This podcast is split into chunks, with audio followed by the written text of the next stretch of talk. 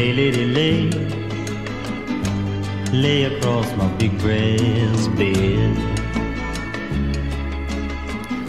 Malta, hoje estamos verdadeiramente entre Braga e Nova Iorque, ali com um desvio ali à esquerda. Estamos aqui com uma convidada vinda diretamente do Brasil, do estado de Minas Gerais, ali de pertinho de Belo Horizonte, mas não é bem isso. Mas é uma mulher do mundo, uma mulher que tem um caminho, que também passou por Nova Iorque, teve lojas em Nova Iorque, ela vai nos contar tudo.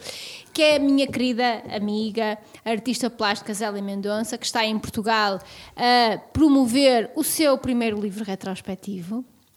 Uh, que eu tive o prazer, em que eu tive o prazer e o enorme privilégio de trabalhar, com a promover residências artísticas duas, uma em Braga, outra em Lisboa, que se calhar vamos dizer aqui em primeira mão, vamos ver como é que isto corre. Uh, lançamentos de livros variados, exposições duas individuais e uma coletiva. Portanto, a Zélia Mendonça, a Cândida hoje quando chegou aqui disse ela já fez isto tudo e chegou a Portugal. Uh, está verdadeiramente impressionada e eu estou muito contente por a Zélia estar cá, uh, porque mais do que, hum, em primeiro lugar, porque adoro o trabalho dela e foi isso que uh, me fez querer trabalhar com ela, foi que achar que realmente estava perante uma artista, isto não nos acontece todos os dias, que tinha uma produção original, diferente, feminina, que ia buscar o têxtil de uma forma diferente e que era uma artista que olhava ao mundo. E depois conhecia e percebi que, além de uma artista extraordinária, estava perante uma grande mulher, uma mulher hum, que levou a sua vida a mudar-se para ser feliz. E por isso é que este livro se chama Zélia Mendonça, Senhora das Mudanças, uh, com uma caminhada incrível, foi mãe cedo, avó mais tarde. Uh, mais cedo. mas também cedo. mas mais tarde, no, no, tempo. Empresária de sucesso, com lojas em São Paulo, em Nova Iorque, em Belo Horizonte. E cada altura disse, como se diz em bom português, fudei-vos, agora vou ser só artista. Foi isso que ela disse em bom português. Também disse, há de haver uma maneira no Brasil de dizer isto. Mas em português foi isso e disse, agora vou dedicar-me ao meu sonho, à minha paixão e... Um, e é espetacular. Zélia, muito obrigada por estar aqui connosco neste podcast feito por moças e um moço que talvez nesta fase esteja quase a terminar o seu estágio e aqui em fase de negociação de um contrato ora, laboral ora. com melhores condições. Ele é? já merecia. Já Depois merecia. de tanta exploração. Ora, ele nem ele estava à espera, nem ele estava à espera. Agora vamos fazer a ação da apresentação do relatório do estágio. É? Claro. Uh, e portanto é com muito gosto que, que, recebemos hoje aqui a Zélia para falar de tudo isto. Zélia, gostava que começasse, uh, começássemos mesmo nessa, nessa idade de 58 anos, nesse ano de 2015, em que disse: Eu agora já fiz a minha parte para a sociedade, já fui empresária, já fui mãe, já sou avó, eu agora sou eu e agora quero ser artista. Como é que foi essa decisão? Primeiro, eu gostaria de agradecer a vocês esse convite. Estou imensamente feliz por estar aqui. É, Portugal é um país que eu amo muito. E vamos lá, vamos conversar um pouquinho.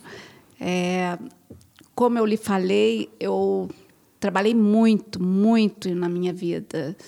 É, fui mãe muito cedo, tive que sustentar minha casa muito cedo. E trabalhei muito e aos 58 anos eu pude é, fazer uma retrospectiva da minha vida e saber que aquela era a hora de eu começar a fazer o que realmente eu gostava de fazer, que é a arte. E foi uma mudança radical, eu tive que pensar muito, porque eu sou muito inquieta, não consigo ficar muito tempo em um lugar. Então teria que ser alguma coisa que me levasse a esse movimento também. E a arte me permite fazer isso. E estou extremamente feliz fazendo o que eu estou fazendo hoje. Como é que. Hum, qual é a relação que a Zélia tem na sua vida com, com os botões, com os crochês, com os alfinetes, eh, etc., para que de repente isso seja aquilo que vai uh, dar origem uh, ao, ao despertar, ao, ao trabalho, é? que hoje é mais coisas, mas que começa por aí. Então, é, quando eu era criança, miúda, é, meus 4, 5, 6 anos de idade, é, minha avó já fazia o fuxico, fazia crochê, fazia é, tapetes. E, hum. Sim, sim. Siga. Fazia tapetes. Então, é, minha avó morava numa fazenda. E na fazenda eles faziam o, o, próprio tecido, tinha plantação de algodão. Então nós ajudávamos a colher o, o algodão, a, a puxar o algodão, a fiar, a cardar, enfim, e a tecer também. Aprendemos desde criança a tecelagem, como vocês têm aqui o tiar, que é maravilhoso. Nós, quando crianças, já aprendemos a isso. E quando eu comecei a fazer a minha primeira peça, a primeira coisa que veio à minha cabeça foi o crochê, os botões, os alfinetes, tudo que me fazia lembrar a minha infância. E isso é, é muito importante porque é uma coisa que, que vem de dentro. Ela, ela, ela saiu naturalmente. Quando eu vi, a peça já estava pronta. Eu vou aproveitar para, eh, para não sei se a, Zélia já percebeu, mas aqui esta moça que está aqui deste lado, a Cândida Vitor, é que é a autora dos vestidos e do macacão que a Zélia disse eu, eu amo, eu quero ir no ateliê dela. Ah! E eu aproveito para passar, porque de, de alguma forma estava a ouvir a Zélia e estava-me a lembrar de histórias que ouvi tuas. Sim, completamente. Aliás, eu já estava assim, até nem estava a perceber porque é que já me estava a vir as lágrimas aos olhos, porque eu sinto-me tão identificada com isto tudo e com. Uh, e há pouco a Zélia até estava a dizer. Uh, a questão das mudanças e de não conseguir ficar muito tempo no mesmo sítio, ela é gêmeos, de certeza absoluta. E a primeira página que abri assim, sou gêmeos. Gêmeos com ascendência em gêmeos. Eu sou, como Fernando Pessoa. É.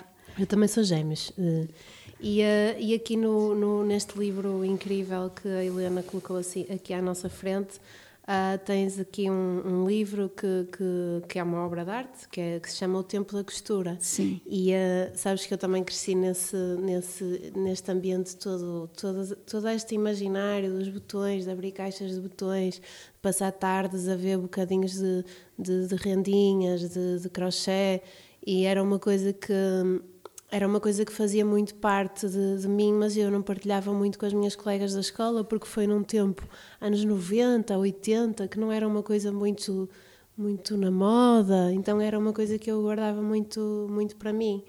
E, uh, e gostava só de, de, partilhar contigo, depois no fim até gostava de te mostrar, porque quando eu era pequenina, a minha bisavó fazia colchas de crochê lindíssimas, lindíssimas, detalhadíssimas. E então houve um dia que ela terminou uma colcha e, um, e ela estava a mostrar a toda a gente.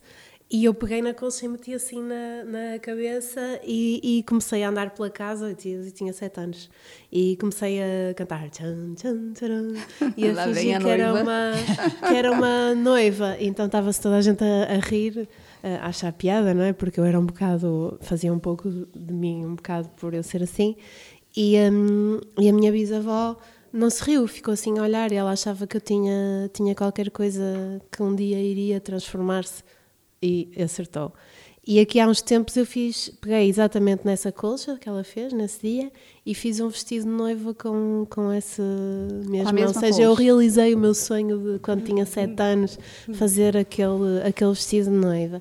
E então hum, queria te dizer que tudo isto é tão, é tão familiar Uh, e, e uh, mal começaste a falar, já, já estava aqui a chorar porque, porque acho que as pessoas não compreendem por vezes a beleza do tempo, do erro, do, do experimentar, do mexer, de não acertar à primeira.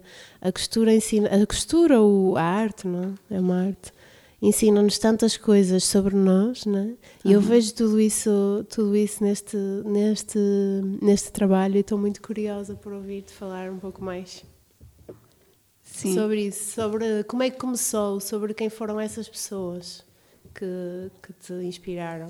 Então, é, na verdade, a inspiração vem realmente da minha família minha mãe, minhas irmãs, minhas tias, todas faziam crochê. Você falando da, da colcha da sua bisavó, é, quando eu fiquei grávida da, da minha primeira filha, eu, eu fiz muitas colchas de crochê para poder comprar o enxoval da minha filha.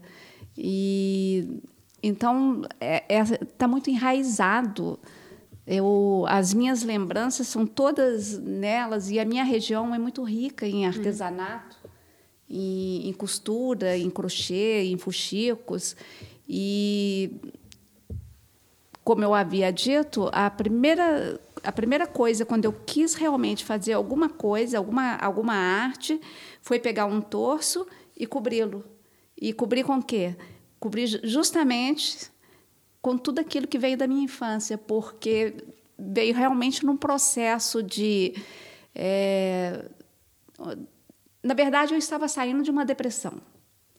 Então, é, isso me ajudou a, a entender todo o processo da minha vida, o que estava acontecendo, o que, que a Zélia empresária estava fazendo comigo.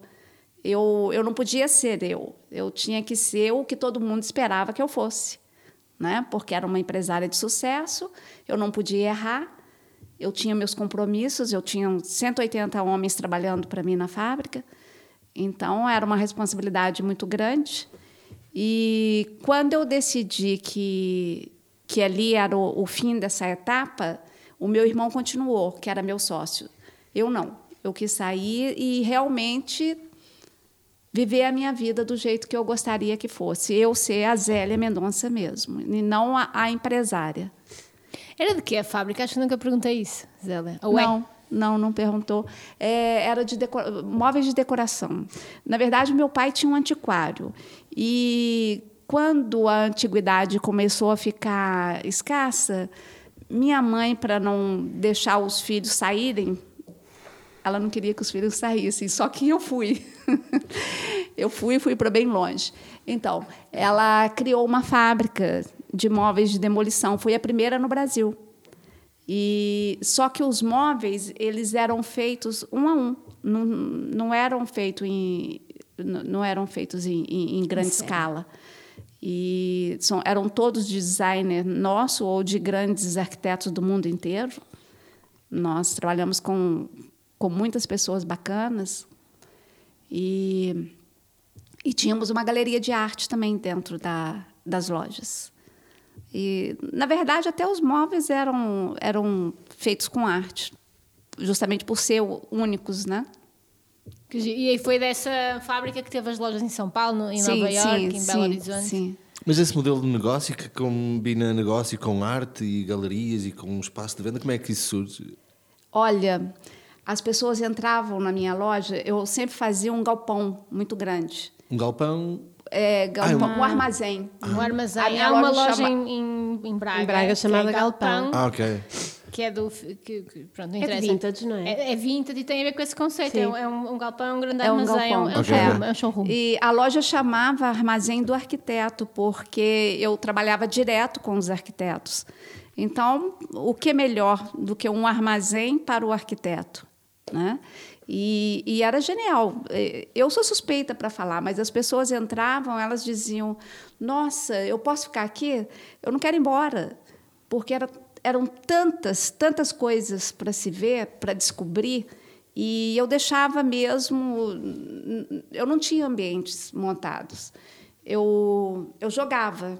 Eu jogava como eu jogo aquela peça ali. Eram as minhas lojas. É, você tinha que descobrir o que, que tinha ali. E, e a pessoa achava fantástico. Mas esse é? modelo nasceu com, consigo? Foi, foi a Zélia que idealizou esse tipo de, de É, como eu te disse, o, a minha mãe, ela, ela, ela criou essa fábrica, só que é, eu e o meu irmão, nós fizemos uma coisa assim, muito diferente do que ela fez. Hum. Nós trouxemos para o contemporâneo. Ela fazia a cópia idêntica ao do antigo. Uhum. E nós trouxemos para o contemporâneo. Uhum. E, e, foi genial. Na época éramos pouquíssimas pessoas que fazíamos isso em Minas. Hoje tem duas mil fábricas. E depois, quando, quando resolveu uh, mudar de vida, no, no fundo, como é que sentiu que este era o caminho para se expressar? Como é que, como é que foi esse processo? Olha, é, eu queria me acalmar, porque eu sou muito, muito inquieta. E, e quando eu faço crochê, eu, eu entro em mim e é muito bom. Então eu gosto de fazer e, e esse processo me acalmou. E, e daí foi surgindo. A cada dia uma ideia nova, eu gosto de desafio, eu amo um desafio. E então esse processo ajudou justamente por acalmar a pensar, a, a ser mais introspectiva mesmo, ajudar nessa inquietude. Zélia, uh, os torsos são, de facto, uma característica muito original do seu trabalho. Um, há torços já muito emblemáticos. A noiva guerreira, tu há bocado falaste da tua. Um, na realidade é isso, Candida Pinto. Aquela noiva guerreira és tu, por acaso agora falaste da tua coxa. Aquela noiva guerreira é ela. É uma peça linda da Zélia, muito bonita da Zélia. Vai estar agora em exposição em Cerveira, agora numa coletiva. Uh, é um torso também, depois tem um grande véu, é feito com coisas de esfregões e depois também com crochê, é, acho que és tu essa peça. É, mas é uma, uma, parte muito interessante, é, os torsos, a forma como eles são trabalhados. Quem são? Há uma mulher por trás de cada torso? Sim, sim. É, na verdade, todos os torsos, eles contam minha história. Cada um deles. Inclusive, na primeira exposição que eu fiz, foi na Universidade Federal de São João del Rei, é, uma amiga visitou a exposição e ela me chamou e ela falou assim: Zélia, eu quero conversar com você. Eu não, não sabia o que ela queria conversar e ela falou assim: Eu vi cada passo da sua vida aqui, desde que você era criança até hoje, os dias de hoje. Dois casamentos, porque são duas noivas, dois casamentos com o mesmo marido, então, é, Torces e Outros contou a minha história inteirinha.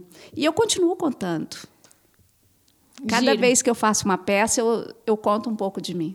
É verdade, as peças têm, uh, têm muitas, uh, muitas histórias, uh, é verdade. Um, e depois, como é, que nós, como é que nós passamos destas mulheres, destes torços, um, como é que vê esse processo uh, da apropriação? Eu agora disse que a Neva Guerreira era a Cândida, nunca tinha pensado nisto, mas agora pensei. Como é que vê esse processo de apropriação? Porque as pessoas olham e, e, e também se identificam, não é? Também dizem Sim. isto também, tô, também tem a ver comigo. E há, e há muitas mulheres, porque uma coisa, há aqui uma, uma, uma uma mensagem muito interessante que a, que a Zélia passa com a sua história de vida, que é uma mensagem e que, que, está expressa também no, e, e no livro, que é uh, continuo, continuamos a viver num mundo em que as mulheres têm que cumprir uma série de exigências até poderem seguir os seus sonhos, até poderem dizer, bater com a mão na mesa e dizer eu agora vou ser aquilo que me apetece ser. E a Zélia já conseguiu isso, já não foi, uh, na, na idade mais jovem possível, mas ainda bem que o fez. E há aqui outras pessoas nesta mesa que também o fizeram. E essa mensagem está a, a mensagem é uma coisa que a, que a preocupa, que a move no seu trabalho, procura de alguma forma que hum, as suas peças, ao transmitirem a sua história, inspirem outras mulheres, sejam apropriadas por elas? Sim, sim. É, eu penso que a gente tem que praticar a empatia. E quando a gente vê o outro e a gente sabe o que a gente já passou, e se a gente pode emprestar para o outro alguma coisa, eu acho que isso é muito importante. E então, é, às vezes tem algumas peças que não são o que eu vivi, mas que está no meu imaginário. Então, que eu também posso emprestar para outra pessoa não é? Porque às vezes as coisas são muito muito claras para uns e para outros não. Então a, a, arte é uma forma da gente poder ajudar essas pessoas a enxergar um pouco o que está escondido, né? E, e realmente eu me aproprio do que é meu e do que é do outro também, porque eu acho que assim é uma forma da gente fazer essa estrutura da arte. Eh, durante a pandemia, durante o ano de confinamento à, à distância, teve aulas de pintura Sim. intensas que resultam já numa série de trabalhos e que são o mote de duas das exposições que vai ter em, em Portugal. Uma exposição no Fórum Cultural de Cerveira com a, com a série dos Índios e depois uma, uma parte, uma, uma, também uma exposição no Porto. Como é que foi esse, a da altura, foi essa inquietação? Ou seja, eu já não quero trabalhar só esta parte do têxtil, etc. Eu quero aprender a pintar. Sim. Como é que foi esse processo? Sim. É, na verdade, eu, a minha história com a pintura, ela vem, ela é mais antiga. Só que o meu trabalho é um naif. E eu não, eu acho que eu não conseguia associar o naif a mim. Eu não sei se porque eu gostaria de fazer alguma coisa contemporânea, e, e como eu não consegui fazer, quer dizer, não consegui. Eu, eu acho que na verdade eu não tentei. Não, mas às vezes não é preciso inserirmos o, o, a nossa forma de nos exprimirmos num, num estilo ou num, num, numa etiquetá-la de alguma forma. Às vezes só precisamos fazer aquilo que, que nos apetece fazer, não é? Portanto, sim, sim, sim. A pintura é uma coisa que. É... Vem de trás. Hum? Vem de trás. Vem de trás. Então, a pintura, ela, ela já vem há mais tempo na minha vida, quando, é, nos anos 90, 91, se não me engano, é, na minha terra, nós criamos a Oficina de Agosto, que eu acho que, não sei se vocês já conhecem, mas é uma oficina onde trabalha o artesanato e, e faz algumas cidades a, a, aprender a trabalhar com o, com o que tem na região e fazer uma produção artística com esse artesanato. Essa oficina ela, ela foi criada por mim, por Totti Becker, por, pelo meu irmão, que era meu sócio, José Maria Mendonça, e pela Sônia Becker, que é irmã do Totti Becker. É, e nessa altura eu já pintava alguma coisa. E só que eu larguei, não quis pintar mais. E durante a pandemia eu resolvi, eu quero pintar. E o Agostinho Santos me ofereceu um curso. Eu acho que nessa altura da, da pandemia estávamos todos sem ter o que fazer, precisávamos procurar alguma coisa, porque ainda bem que nós temos a arte, porque a, a arte nos alimenta e, e, e, nos ajuda muito no momento desses. E então foram seis meses, oito horas por dia de intenso trabalho, intenso trabalho. E tenho lá uma pilha assim de desenhos e, e comecei a pintar. Por que os índios? Por que o tema dos índios? Uh, é o momento que nós estamos vivendo hoje no Brasil.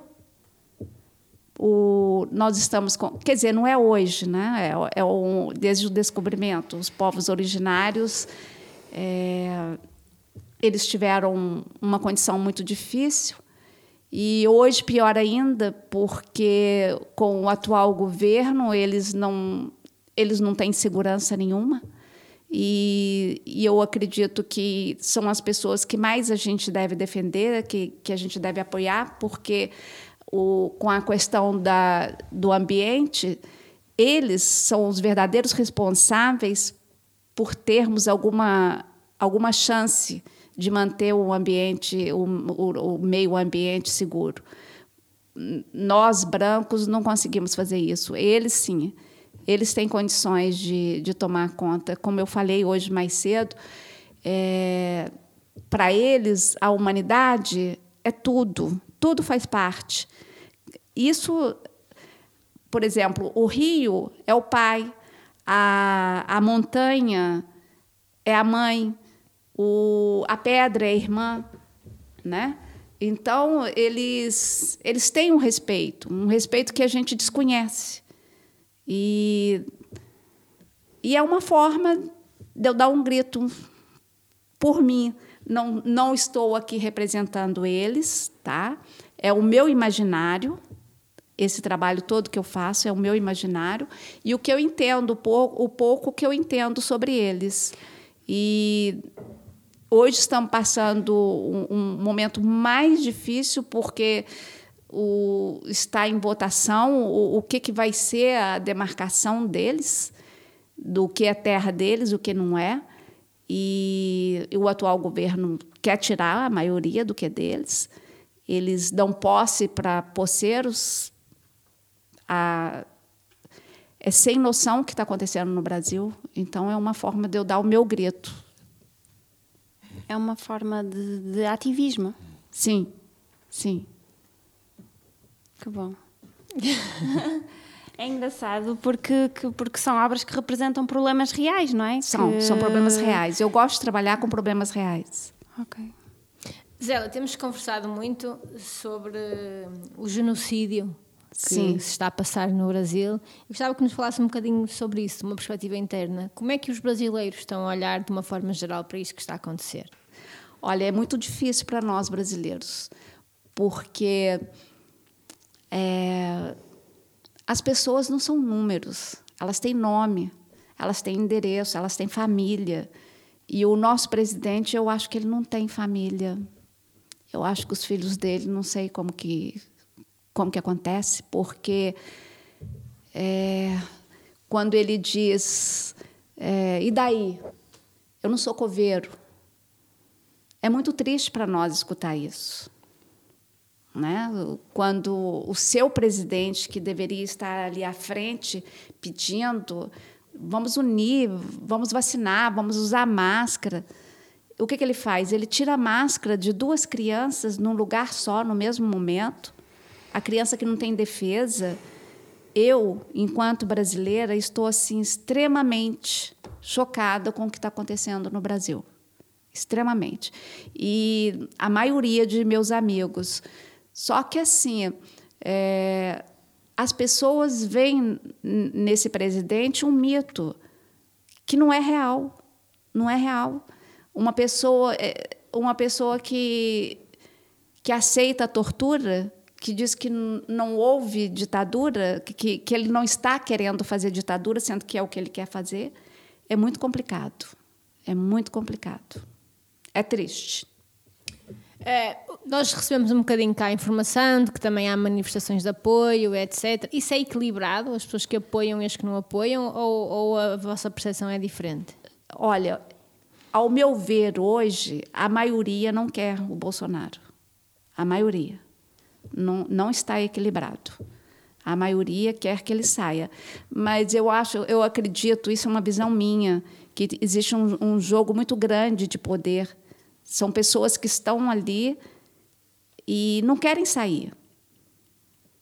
E, e isso é muito mal, porque não é o bem de uma nação, não é um bem do povo, é o bem de poucos que querem dominar. E ele, às vezes, ele vai até uma reunião e diz: não, não, eu vou, eu vou cumprir. No outro dia, ou às vezes no mesmo dia, ele descumpre. Ele já vai para o Face, ele já vai para as redes e divulga outra coisa. Ele incita as pessoas a sair sem máscara, é, não vacinar. É uma situação muito difícil, muito difícil. Pois é, um fenómeno muito atual em que pessoas que não podem ser credíveis porque elas dizem-se dizem e desdizem-se no próprio dia, defendem coisas que são indefensáveis, mas no entanto têm seguidores. Eu não percebo como é que esse fenómeno acontece. e É, é um, é um pouco estranho. Hum, Sabe o que, que eu acredito? Que é, o Brasil passava. Quer dizer, o Brasil tá- está sempre em turbulência. A gente vive assim, né? Eu digo que nós somos sobreviventes. E como as pessoas queriam alguém que salvasse, e viram na fala dele que seria alguém que, que poderia ser esse salvador, votaram. Mas depois que votaram e que viram quem realmente é, é difícil continuar acreditando numa pessoa que é dessa forma.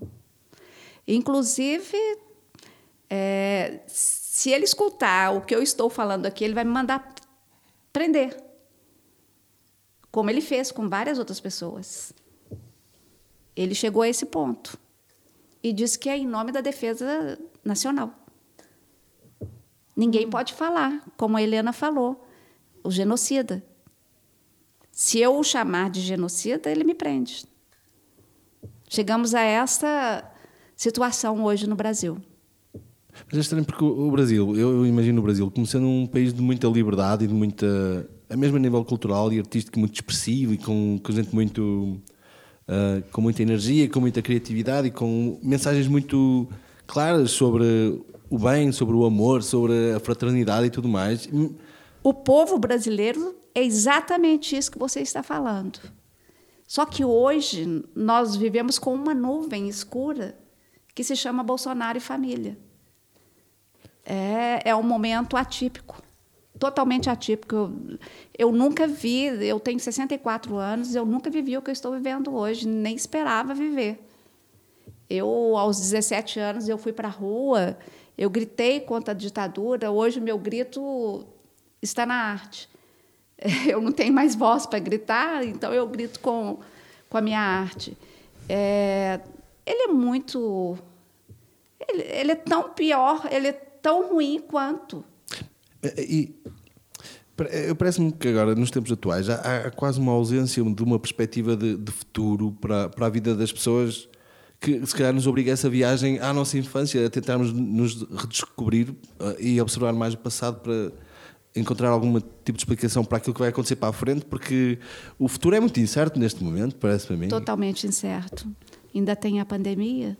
Com tudo isso, ainda tem um Bolsonaro no comando. Sim, e, e, aquela expressão que eu ouvi uma vez, eu não sei se é muito parola, mas é, saudades do futuro, saudades de sentir uh, um, um, um, futuro que se, que se, aproxima e que nós vamos uh, abraçar e, e, que desejamos que chegue, não é? Um, é, às vezes parece que, que perca um bocado essa luz ao fundo do túnel. É um, a mim faz um bocado de confusão. Vocês sentem isso, não? Olha, eu estou lendo um livro agora é, do Ailton Krenak, é, é um indígena é um chefe indígena e o livro chama Como Adiar o Final, o Fim do Mundo. E, e ele perguntando para ele como que seria isso, é, você falando me, me remeteu ao livro.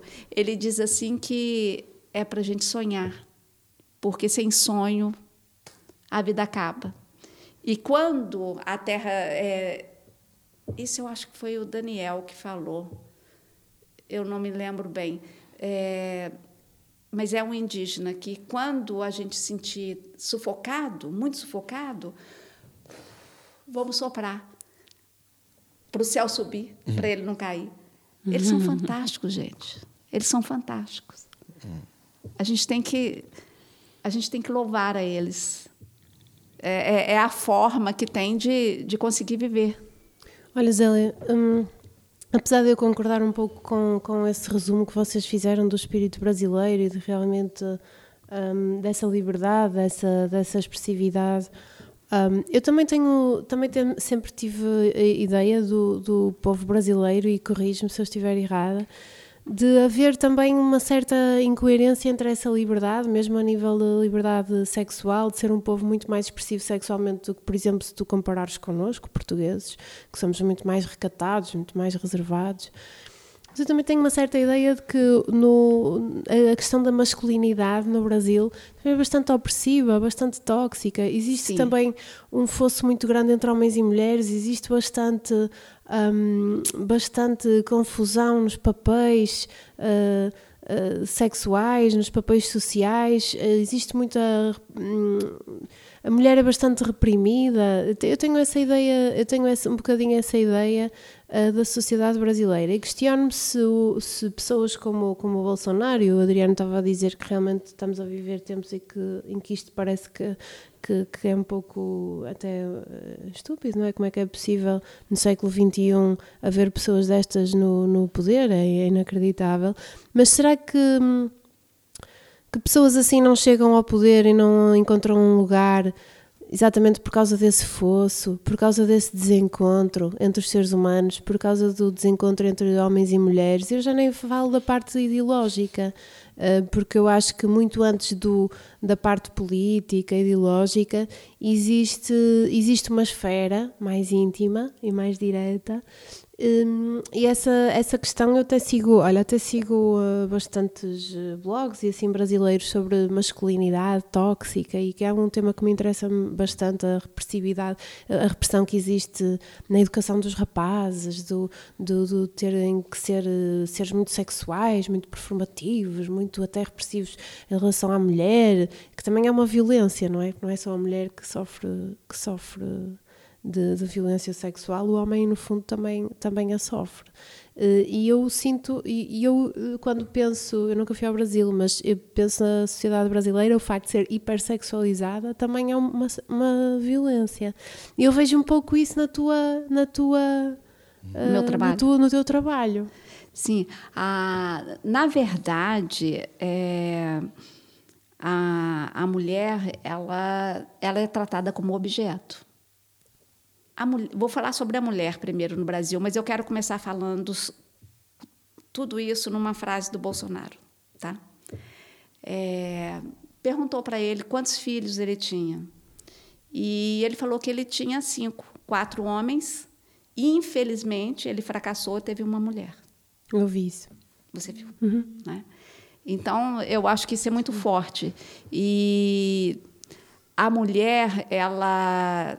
Eu acho que no mundo inteiro, né? A, a, a mulher, ela, ela não tem o mesmo lugar que o homem. Nossos, no, nossas ancestrais, elas lutaram muito para ter o espaço que nós hoje estamos ocupando. E e quanto à sexualidade da mulher brasileira, eu acho que por ser um país tropical, a mulher ela se veste mais à vontade e, e às vezes há uma confusão sobre isso. Inclusive eu é, eu às vezes escuto e tem uma coisa assim até interessante que aconteceu em Nova York quando eu abri minha loja lá. O, eu via que tinha uma coisa diferente dos homens com relação a mim e as meninas que trabalhavam para mim, que eu levei do Brasil para trabalhar. levei duas meninas. E então eu perguntei ao professor de inglês se era o, o que, que era aquilo que estava confuso para mim, porque é, ele tratava diferente a americana que trabalhava e a brasileira. E ele ficou um pouco sem graça, mas isso foi em, em 96, tá? 94, por aí ele, ele disse assim para mim, Zélia, a fama da brasileira não é boa. Para o, o, o americano, todas as brasileiras são prostitutas. E, na verdade, isso continua até hoje. Até hoje, não, não é só lá. Como eu disse, foram nos anos 94, 96. É, há uma imagem muito errada, porque nós somos recatadas, principalmente as mulheres de Minas Gerais.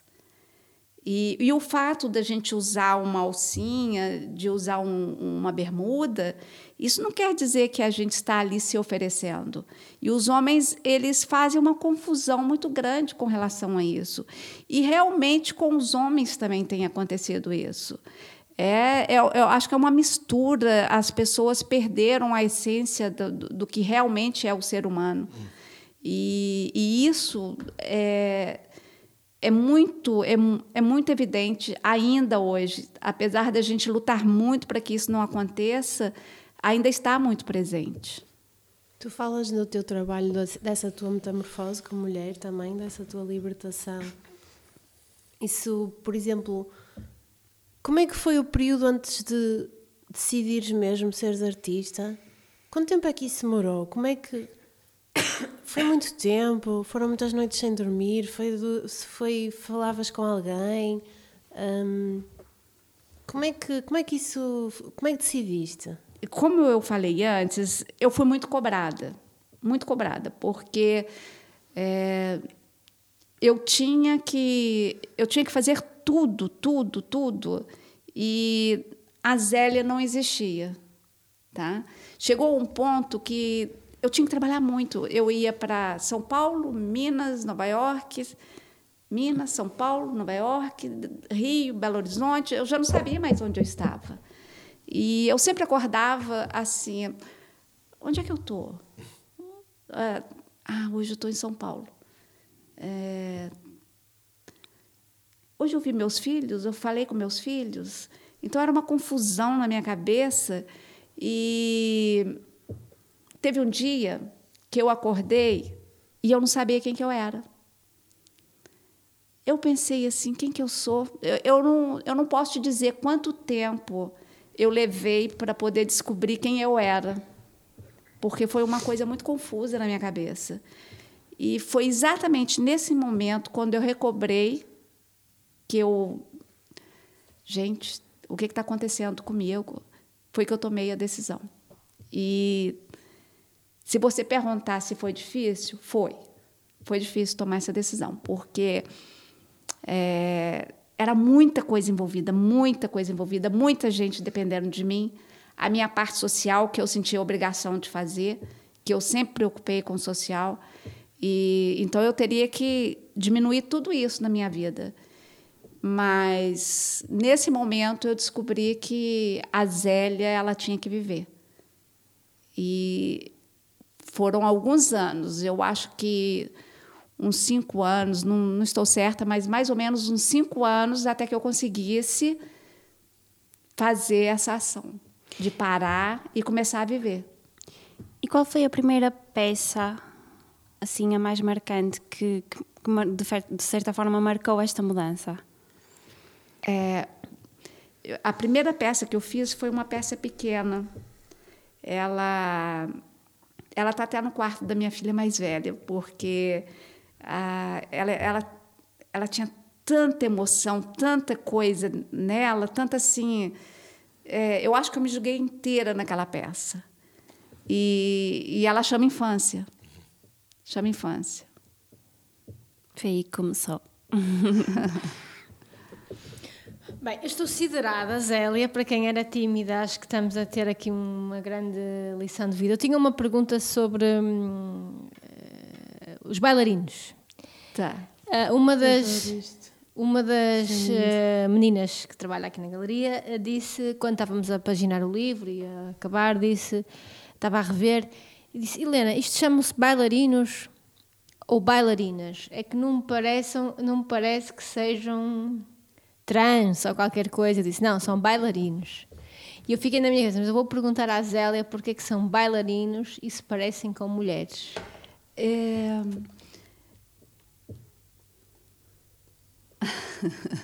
Não tinha pensado é engraçado nisso. porque. É... Peraí, que eu vou respirar fundo para poder responder. É... Hoje nós vivemos um momento que não existe eu acho que não vai existir a sexualidade, o gênero, né? Homem, mulher, mais. E na minha família, eu, eu tive um irmão gay, eu tenho é, uma neta que é gay. E então eu acho que tudo isso e, e, pode ser até que eu tenha mais na família e não saiba. E tem muitos amigos. Eu, eu respeito a todos eles. E em respeito a todos eles, eu faço dessa forma. Porque eu acho que é uma forma de encarar a vida hoje, não é? Eu, a gente não pode deixar de, de dizer isso não, não está acontecendo, porque realmente está. Interessante. Uh, Zélia, uh, uma das coisas que, um, que vai acontecer durante este período de estadia em Portugal vai ser uma residência, um trabalho de parceria, de colaboração com a Joana Vasconcelos. Queria que nos contasse, estamos a dar isto em primeira mão, primeira mão para o mundo, mundo! Fantástico. Qual a importância de trabalhar com uma artista e com uma, uma mulher como a Joana? Pergunta 1. Um.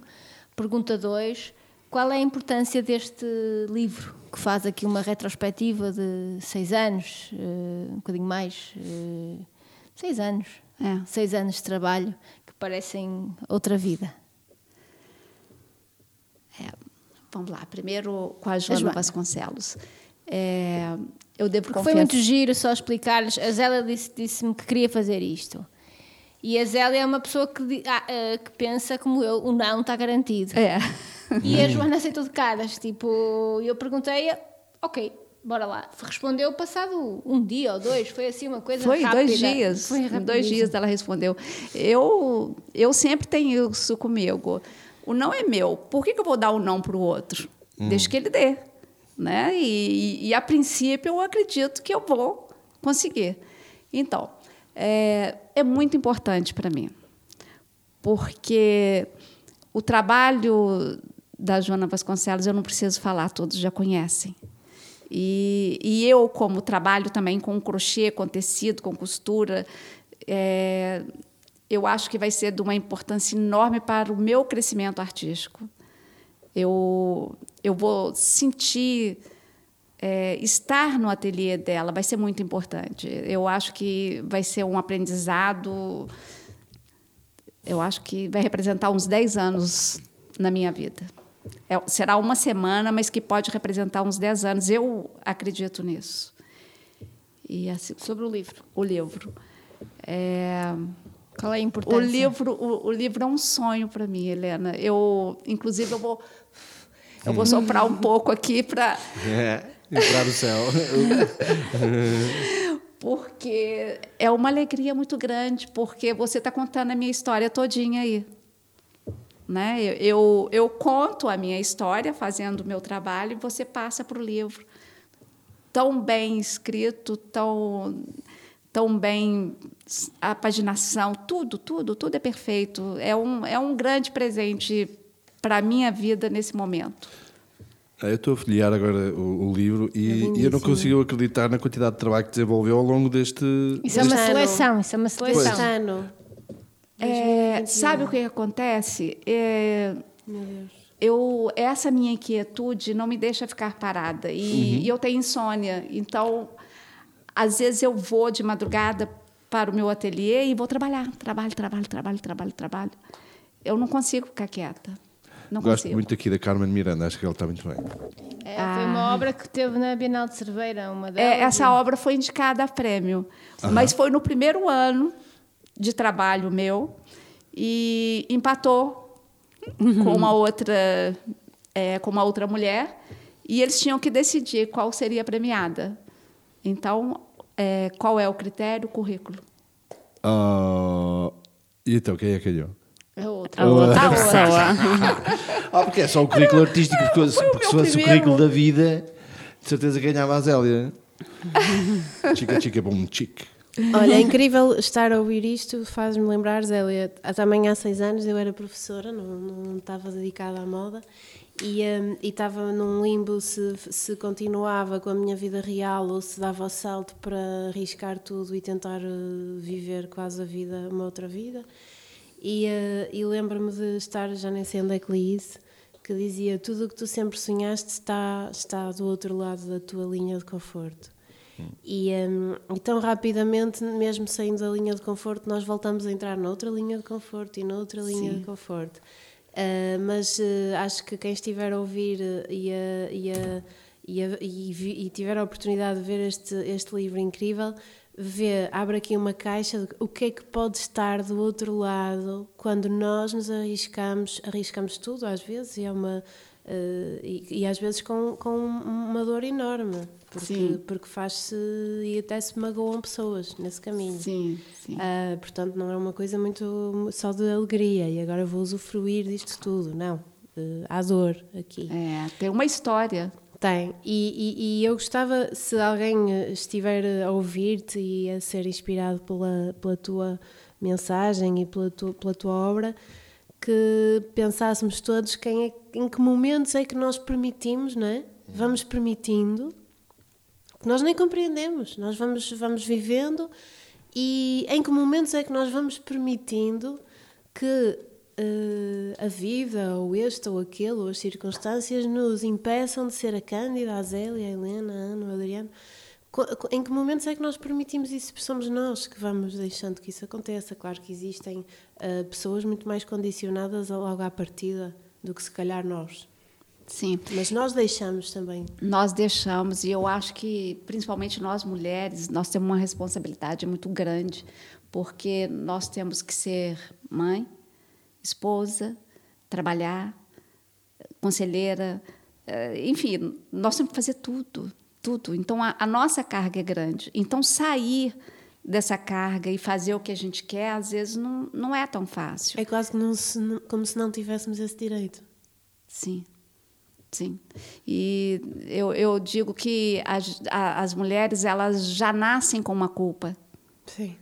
né? Elas já nascem com uma culpa e, e, e, e é difícil tirar essa culpa da gente. Só o momento que a gente consegue entender que a gente não tem essa culpa é que o caminho ele fica mais fácil. E E vamos sonhar. E a religião teve um grande papel nesse desenvolvimento de sentimento de culpa, principalmente Claro. no, no lado da- das mulheres. Não, desculpa. A A religião. religião, a religião acho que. A religião, sim, é totalmente a religião, porque é, principalmente a católica, né? Pois, sim, é, É a claro. Uhum. católica. O que, que ela faz? Menino, não mexa nisso porque você vai apanhar, é pecado. Sim, Não pecado, faça isso sim. que é O pecado. original. É pecado, é pecado original. Nasce com pecado original. Como é que é possível? Como? Como que o um Ainda não fiz bebê nada, já estou cheio de pecados, bola. cheio de No pecados? teu caso é verdade. Estás, Ah. Eu, eu acredito muito num ser superior. Uhum. Tá? Eu, eu tenho uma gratidão enorme. Todos os dias eu acordo agradecendo, mas eu, quanto à religião católica, eu acho que ela, ela fez um mal muito grande para muitas pessoas. E Sim. A narrativa passado. e a forma como a narrativa foi gerida ao longo dos tempos, Sim. eh, Sim. instrumentalizada, no fundo, não é? É. E, e a cada dia a gente descobre uma coisa nova, né? Hum, sim. Bom, está ficando tarde, né? Zelinha tem que descansar.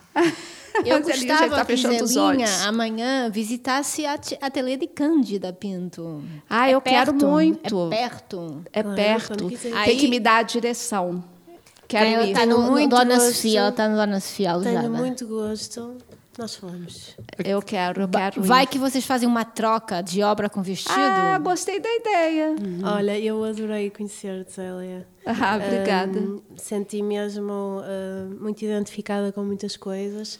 Espero que quem hoje ouviu isto se sinta também um bocadinho mais livre ah, e que sinta a permissão para, para também ir atrás daquilo que é realmente. Parece um clichê, mas é muito complicado. É. é uma coisa que eu sempre digo: nós temos o direito e o dever de ser feliz. É ser feliz. Olha, acho que ficamos por aqui. Zélia Mendonça, muito obrigada. Queres dar alguma coisa a dizer? Obrigada. Onde é que podemos ver o trabalho da Zélia? Bem, então o trabalho da Zélia, isto está a passar ao dia 26, se não estou em erro. Portanto, o trabalho da Zélia neste momento está numa exposição coletiva em Cerveira, numa exposição individual em Cerveira. A partir de 8 de outubro vai estar numa exposição individual no Porto, também na- na- numa galeria nas ruas Miguel Bombarda. Ah, boa. Ah, os livros vão estar por aí pelo mundo, não é? E online, nós aqui na Zete Gallery temos aqui obras na galeria, fize- fizemos vídeo, tudo. Podemos ver o trabalho da Zélia no mundo e em Nova Zélia Iorque brevemente. Mendonça. Zélia Ah, Mendonça, sim. em Nova Iorque brevemente também. Vamos, ela vai expandir. Então, e quando nós, formos a Nova Iorque para Nós o vamos ano, com ela. Ah, pronto, combinamos, encontramos lá todos. Vamos todos juntos. Vamos todos Olha, juntos. Aproveitamos a Portanto, viagem. Vocês têm sorte, estão já aqui a ver os trabalhos, ainda acabadinhos de fazer, fresquinhos. Fresquinhos. Ah, cheira a tinta. cheirar a tinta. Hã? então têm sorte. Portanto, podem ver em muitos, em muitos sítios. Ela tá- vai estar aqui em Portugal, depois regressa, depois volta, que ela vai se mudar para cá. Em breve, Que bom! em breve vamos ganhar a Zélia. Foi uma inspiração. Agradecemos muito, Zélia, ter estado aqui connosco. Espero que todas as pessoas que estão lá em casa, todas as mulheres que estão lá em casa, façam duas coisas. Hum, em primeiro lugar, percebam isso que a Zélia disse, que todas têm o direito de. E que E a Cândida dever. também reforçou, e o dever de ser feliz. E depois que tenham a atenção de não educarem os seus pichorros, as suas, os seus filhos, os seus netos e netas, filhas e filhos, netos e netas, segundo estes dogmas. Que eduquem para a liberdade, que eduquem. Porque isso é essencial e porque a maior parte. Porque hoje ainda há gente a educar os meninos e as meninas de formas eh, diferentes, eh, para a desigualdade. Diferente tem que ser, porque as pessoas são diferentes, têm características diferentes, mas para a desigualdade. E, portanto, acho que esta é a lição da Zélia e o trabalho dela é sobre isto, é sobre a beleza da diferença. Obrigado, Zélia.